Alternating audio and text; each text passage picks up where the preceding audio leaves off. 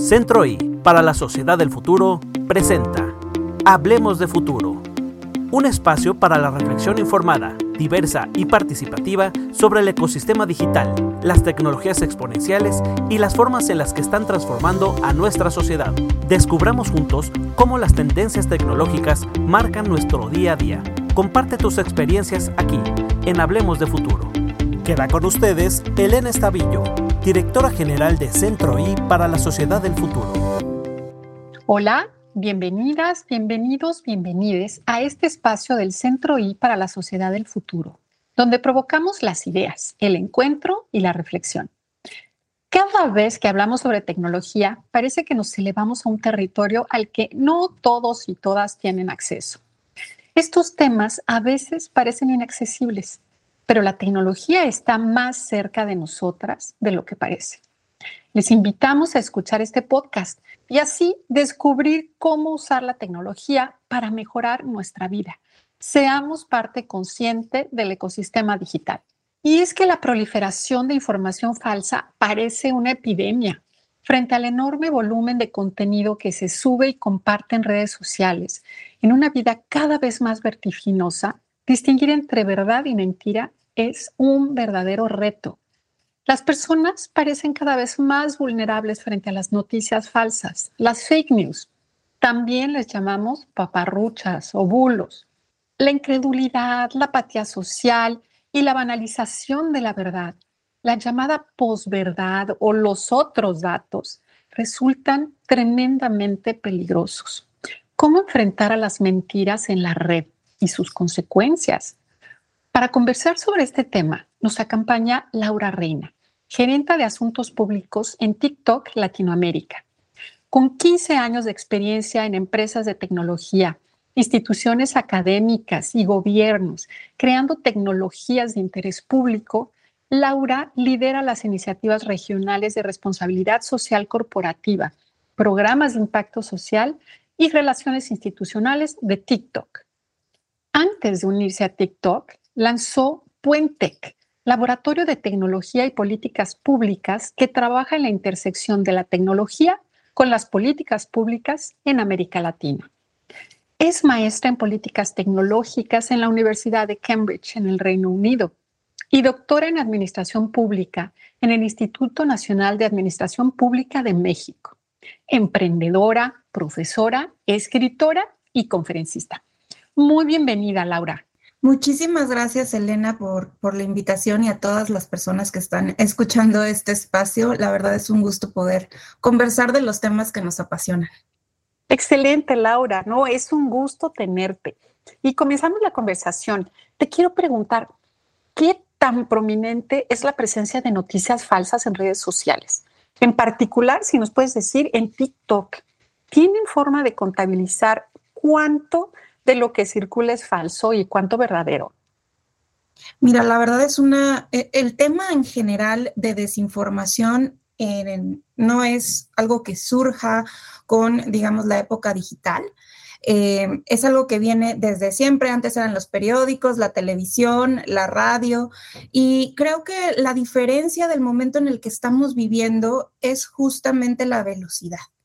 Eh, antes teníamos eh, que esperar un día entero o a veces los periódicos se animaban a, hacer una segunda, el periódico de la tarde, ¿no? Las noticias de la mañana, del mediodía, de la noche.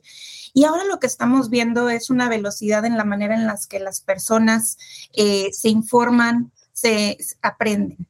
En TikTok tenemos eh, cada tres meses eh, publicamos en nuestro centro de transparencia toda la cantidad de videos, de, información eh, que estamos eliminando eh, y la verdad en nuestro centro de transparencia pueden como ver los datos más recientes y tenemos todo un equipo dirigido y dedicado a pues evaluar qué es lo que está pasando. Para nosotras, eh, creemos que la colaboración es clave para proteger a toda nuestra comunidad de posibles daños y de un mal uso de la plataforma. Y por eso trabajamos con una serie de expertas y organizaciones para promover la seguridad en TikTok. Por ejemplo, en todos los eh, mercados donde tenemos presencia, estamos este, en más de 75 idiomas, más de 150 países en el mundo, la aplicación más descargada del mundo, imagínate. Entonces, nuestro trabajo es irnos local. Y en América Latina contamos con un consejo asesor de seguridad y ellos y ellas son expertos que nos ofrecen, pues nos orientan, ¿no? De todo lo que hay en materia, eh, digamos, de políticas y de prácticas en materia de desinformación electoral, eh, discurso de odio, eh, digamos, incluso acoso, bullying, y particularmente tenemos otro equipo dedicado a verificación de hechos en todo el mundo. Por ejemplo, estamos en México trabajando con Animal Político, con Estado Verifica en Brasil, este, Lead Stories o eh, la agencia de, eh, AFP. Este, y digamos que todas estas instituciones que se dedican profesionalmente a hacer eso nos ayudan a limitar la difusión de información errónea en TikTok. Eh, por ejemplo, Science Feedback también es otra de las que tenemos en Latinoamérica y trabajamos esto, digamos, esto es algo muy público que, compartimos todo el tiempo y, en nuestro centro de transparencia, que te puedo dejar el portal para que lo compartas este, con, quienes nos están escuchando, pueden ver estos números de cómo... Ay, sí, por favor, muy interesante. ¿Cómo podemos entrar ahí? Eh, les dejo el link, eh, el centro de transparencia en, TikTok, tal cual, y, ahí lo puedes eh, estar revisando. Cada tres meses publicamos nuestros resultados de cuántos videos eliminamos, de cuántas, este, digamos, cuentas se dieron de baja. por ejemplo, cuando descubrimos que TikTok es una plataforma para personas mayores de 13 años, entonces los videos que encontramos o cuentas que encontramos de menores de esa edad. Qué bueno que me tocas este punto, porque justamente te quería preguntar, sabemos que TikTok es la principal fuente de información para jóvenes y muy jóvenes. Y entonces, pues también eso nos hace pensar en consecuencias particularmente graves de la divulgación de información falsa eh, frente a esta población que está en plena etapa de formación, absorbiendo información, haciéndose eh, sus propios criterios. Y, ya nos has adelantado algo de lo que hacen en TikTok. En general, ¿cómo ves lo que se está haciendo desde las plataformas? ¿Este es el camino o eh, también la carga debe venir eh, desde los usuarios? Y claro, como lo ha señalado, bueno, es que hay usuarios que tienen más herramientas para defenderse, otras menos. Eh, muy claramente, eh, la población infantil, adolescente, pues es una eh, población particular en la que no le, no le deberíamos dejar no, la, la carga de estar identificando lo que es cierto o no. Desde esta perspectiva, ¿Hay consecuencias en todos estos sistemas que tienen ustedes en TikTok para combatir las noticias falsas? ¿Qué pasa con quienes difunden estas noticias? Bueno, ahí inmediatamente, digo, de acuerdo a nuestras normas de la comunidad, ahí eh, eh, las personas pueden, reciben como ciertas alertas y se eliminan la cuenta, ¿no? Eh, se pueden meter a la página tiktok.com, diagonal transparency, diagonal es-latam, y ahí pueden ver como todos los, los resultados de número de personas que, este, digamos, eh, hemos eliminado sus cuentas. Pero, pero además de, de, pues evidentemente, cualquier, y esto es igual para todas las personas en el mundo, ¿no?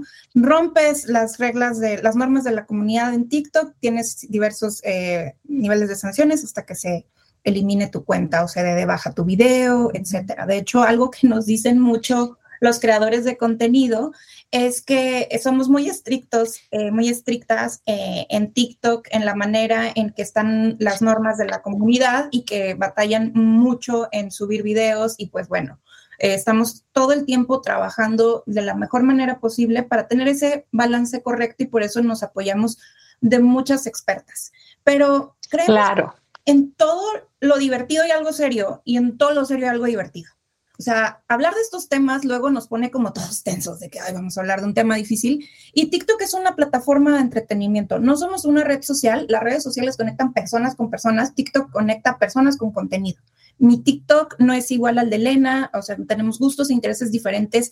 Eh, digo, nos unen la pasión por, por la tecnología y en este caso en específico la tecnología digital, porque pues la tecnología puede ser hablar también de Internet de las Cosas, otro tipo de temas, pero en particular ahorita hablando de temas de tecnologías digitales y las plataformas de entretenimiento disponibles para las personas, eh, TikTok somos una plataforma que busca eh, digamos, entretener a las personas. Y el entretenimiento va desde deportes hasta educación, ¿no? Eh, cada quien tiene un gusto diferente. Hay quienes en la noche les gusta ver un documental. TikTok ya tenemos hasta videos de 10 minutos.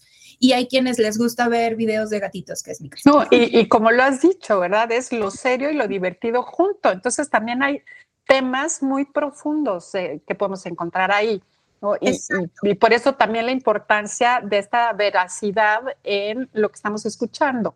Exacto, y, por eso tenemos en una cuenta dentro de TikTok que se llama TikTok Seguridad, en donde todo el tiempo, o sea, es una, una cuenta oficial eh, nuestra, en donde todo el tiempo estamos subiendo campañas, hablando con los creadores de contenido más famosos, dándoles entrenamientos más famosas, eh, en donde hablamos justamente, eh, lo que decimos nosotros es, hagamos dúo por tu seguridad, A propósito de esto que nos platicas, vimos la interesante campaña educativa Información que realizaron con la organización Movilizatorio.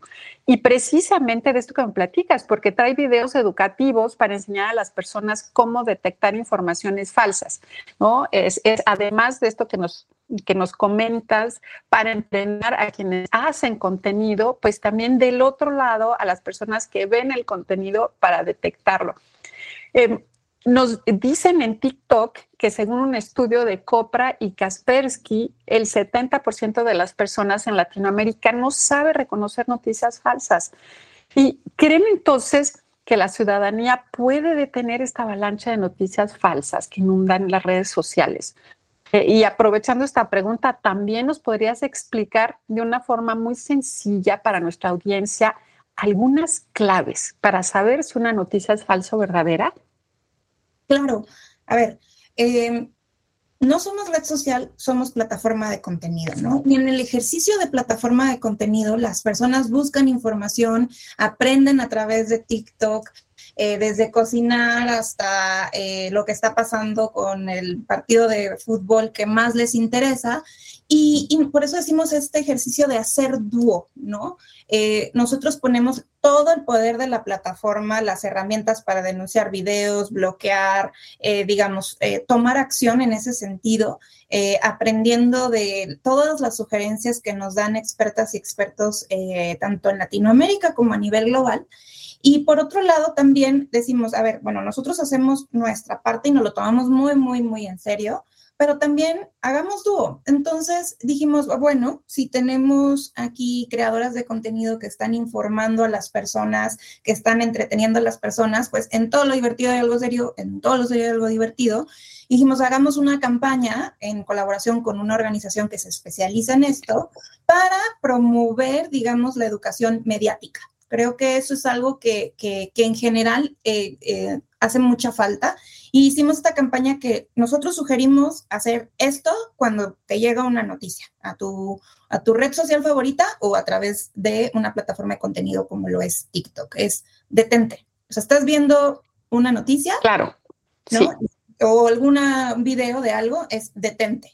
No sé si me quieras poner un ejemplo, pero detente y luego piensa que estás viendo esto está raro, eh, no sé, de, algún, o, como que lo ves y dices, no, no me hace sentido. Entonces, primero te detienes, luego, dos, número dos, piensas, tercero, luego decides y cuarto, actúas, ¿no? Entonces, te detienes, dices, no me cuadra, no lo sé, Rick, parece falso, le echas una pensada, le decides, ¿no? Eh, si no te suena o si te suena, y después actúas, actúas como denunciando el video, actúas también haciendo un comentario. Algo muy importante es no compartir la desinformación. Eso es importantísimo y yo creo que la pausa también es fundamental porque tú te referías desde un inicio eh, como este fenómeno no es nuevo, no lo teníamos antes de que surgiera el internet, pero la rapidez con que se mueve el, todas las noticias en el entorno de Internet es lo que lo ha hecho eh, pues algo que ha alcanzado unas proporciones que nunca habíamos visto. Y por eso se me hace tan importante es detente, ¿no? Antes de reaccionar hay que pensar.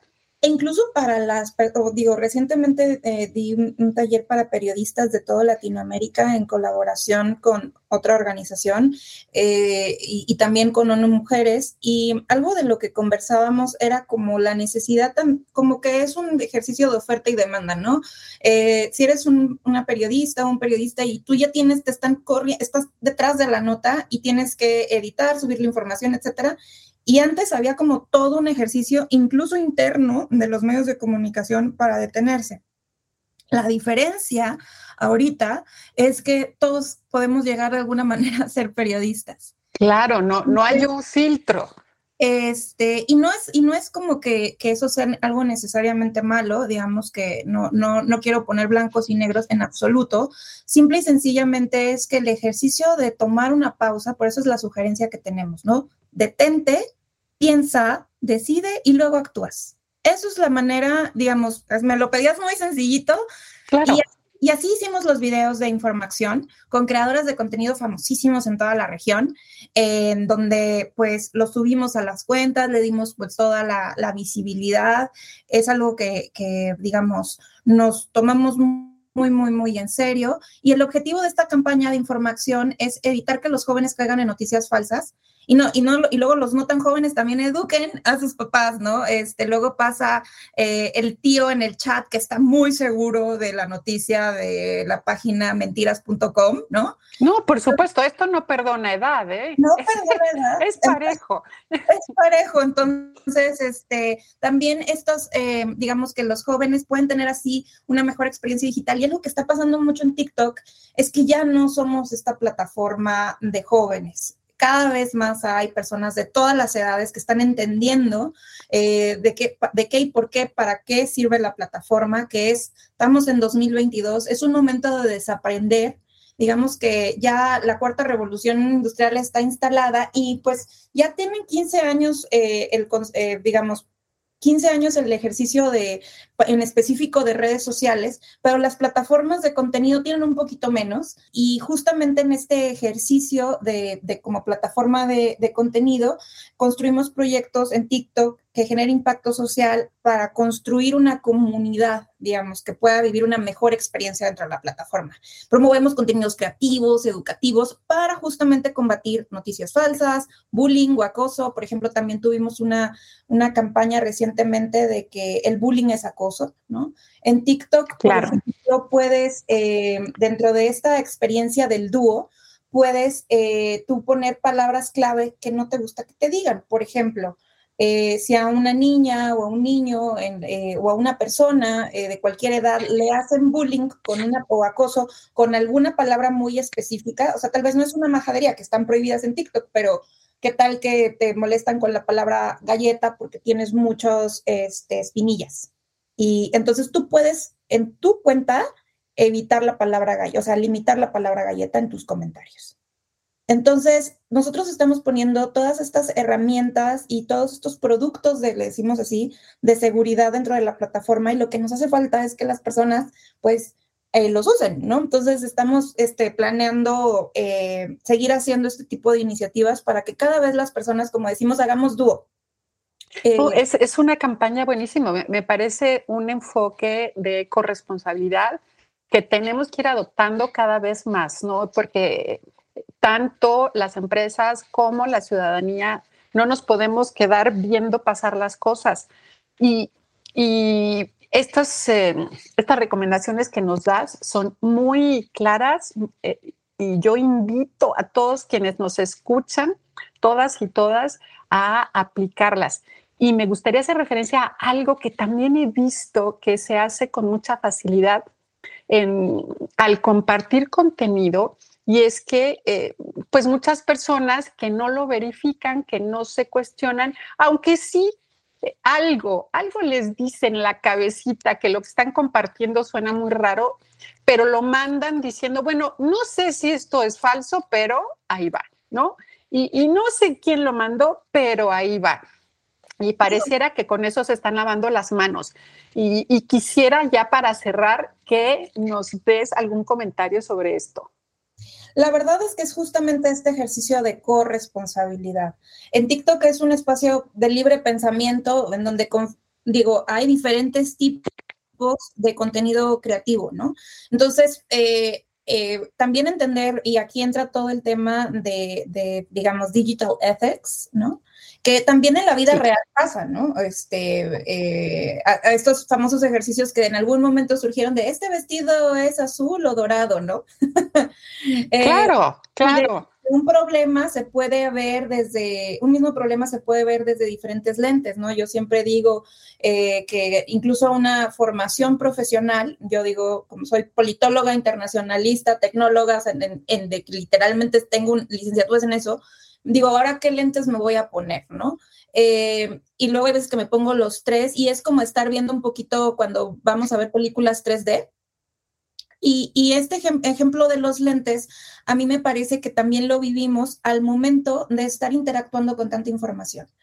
Como nunca antes, la información está disponible para todas las personas. Ahora las personas, eh, van, eh, digamos que yo creo que un reto de la inteligencia en el siglo XXI es justamente saber discriminar, ¿no? Cuando tienes tanta ropa que ponerte, híjole, pues no vayamos a quedar como el rey desnudo, ¿no? Claro. Entonces, eh, creo que, que ese ejercicio personal de, incluso en la vida, ¿no? Detenernos, pensar, decidir, y el decidir puede ser en un ejercicio de confianza, oye Elena, me está llegando esto y no sé, tú eres la experta en esto, ¿qué piensas? En lugar de te viento como eh, Ponce Pilato, como bien decías, ¿no? Eh, el tomar responsabilidad de lo que compartimos me parece muy importante y actuar. Y nosotros en TikTok tomamos esa responsabilidad muy en serio, digamos, trabajando con todas estas agencias agencias de noticias que nos ayudan a, verificar esta información, te decía, eh, a nivel global, y que ahorita eh, eh, también, no solamente como dentro de lo que moderamos dentro de la plataforma, sino también haciendo campañas y también acercándonos a, diversos espacios, estar cerca, por ejemplo, de Centro I, em, de Contigo, y sobre todo de nuestra comunidad de qué es lo que nos dicen y cómo podemos ir haciéndolo mejor. Eh, algo bello también de, las plataformas de contenido es que iteran muy rápido, pueden cambiar muy rápido y vamos y queremos aprender eh, rápido de esta retroalimentación, de nuestro consejo asesor, de nuestras expertas, de los equipos que tenemos en, temas de seguridad. Y la verdad, eh, poco a poco vamos armando una comunidad de personas que pues, como te decía, es un ejercicio de educación eh, como tal. Eh, y, no es sencillo porque pues ahí están los datos, ¿no? Eh, no hay tanto lo que uno puede hacer, ¿no? No, por supuesto. Hay muchísimas gracias por todas estas reflexiones, esta información, desde toda la experiencia que has ido acumulando. Y pues bueno, podríamos seguir platicando muchas horas más, pero hasta aquí llegamos el día de hoy. Muchísimas gracias, Laura, por acompañarnos. Muchísimas gracias a ti, Elena, y saludo a todas las personas eh, que, nos siguen. Me pueden buscar en arroba Laura Reina y encantada de seguir con esta conversación. Excelente. Las noticias falsas son un grave peligro para la democracia y la paz encuentran su caldo de cultivo en la polarización, manipulando a la opinión pública para que fije posición a partir de hechos que no son ciertos o exacerbando sentimientos. La sociedad puede tomar partido a favor o en contra de eventos relevantes sin hacer una evaluación correcta de la realidad. La democracia requiere de la participación informada de su ciudadanía. Además, el acceso a la verdad es parte de los derechos de las audiencias. Entre todas y todos podemos limpiar nuestras redes sociales y plataformas que seguimos de información falsa. Si confirmamos antes de compartir el contenido que nos parece relevante y si nos fijamos en que la fuente de la información sea confiable. No compartir información falsa es un ejercicio democrático. Por hoy nos despedimos pero la conversación sigue abierta, porque en el Centro I creemos en el poder transformador de la tecnología, pero siempre desde la ética, la responsabilidad y la inclusión, con perspectiva de género y abrazando la diversidad. Hasta la próxima. Centro I para la Sociedad del Futuro presentó Hablemos de Futuro, un espacio para la reflexión informada, diversa y participativa sobre el ecosistema digital, las tecnologías exponenciales y las formas en las que están transformando a nuestra sociedad.